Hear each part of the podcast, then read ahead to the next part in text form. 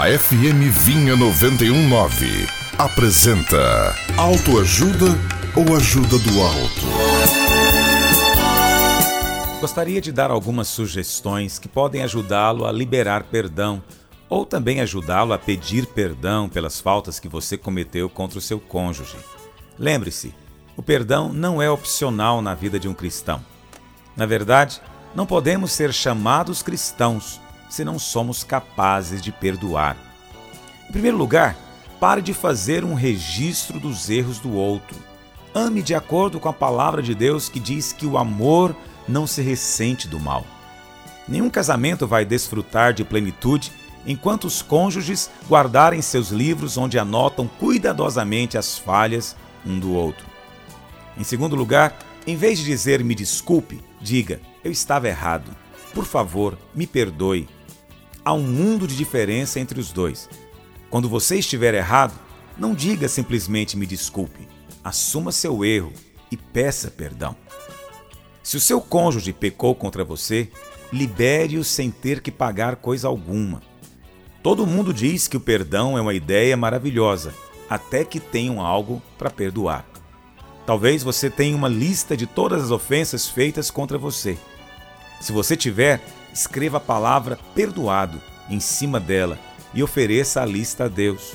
Depois disso, rasgue-a e jogue fora. O ressentimento é uma prisão cheia de tortura.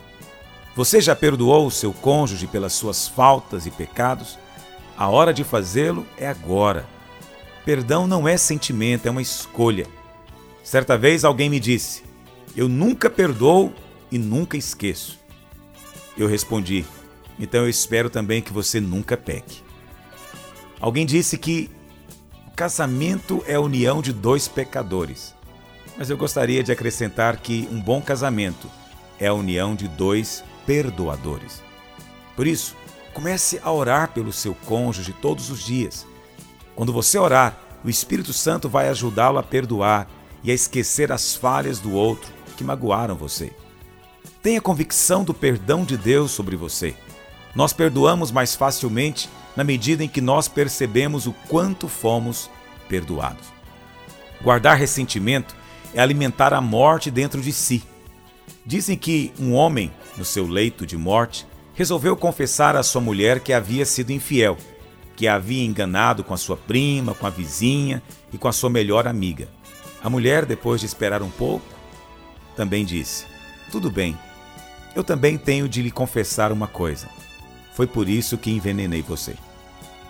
Não por acaso, sempre ouvimos que leva um minuto para encontrarmos uma pessoa especial, uma hora para aprendermos a apreciá-la, um dia para aprendermos a amá-la, mas leva uma vida inteira para conseguirmos perdoá-la. Confesse sua raiva contra Deus.